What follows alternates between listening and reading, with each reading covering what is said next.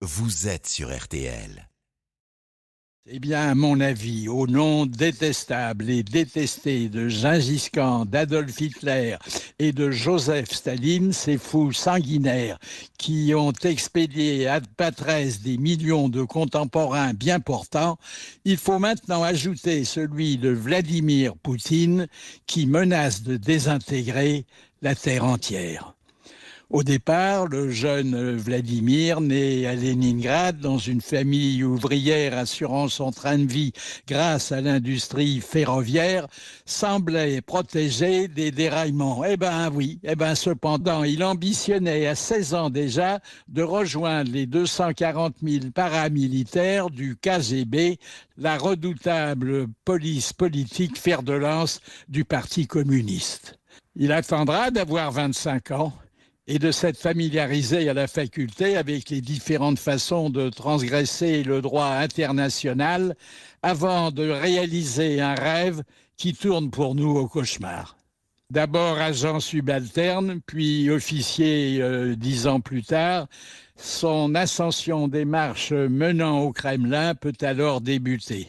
Conseiller du maire de sa ville natale, il apprend la corruption à laquelle il doit, puisqu'il n'a jamais rien remboursé, une fortune personnelle estimée à 200 milliards de dollars. Le poste d'adjoint aux affaires présidentielles prélude à ses nominations comme vice-président puis président du Conseil des ministres.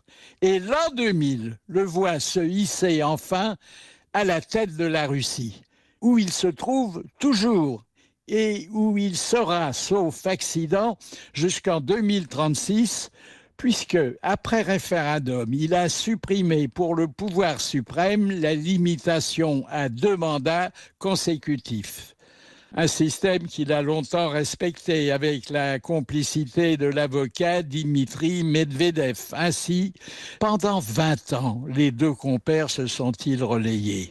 L'un dirigeait le pays, l'autre dirigeait le gouvernement, et vice-versa, tous les huit ans.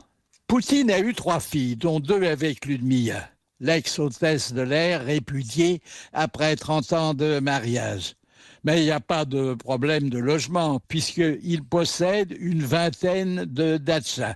Il est aussi euh, propriétaire d'une quinzaine d'hélicoptères et d'une ribambelle de montres de luxe. Ben, normal puisqu'il a le bras très long. Huitième dan de judo, il vient d'être destitué de la présidence d'honneur de la Fédération mondiale. Pour l'heure, il alterne toujours, mais cette fois, les bombardements et les pourparlers. Si ses alliés chinois l'observent avec méfiance, c'est sans doute qu'ils se souviennent de lui avoir attribué en 2011 le Grand Prix de la paix. Oui, enfin, c'est mon avis, rien que mon avis, mais je le partage. À demain matin.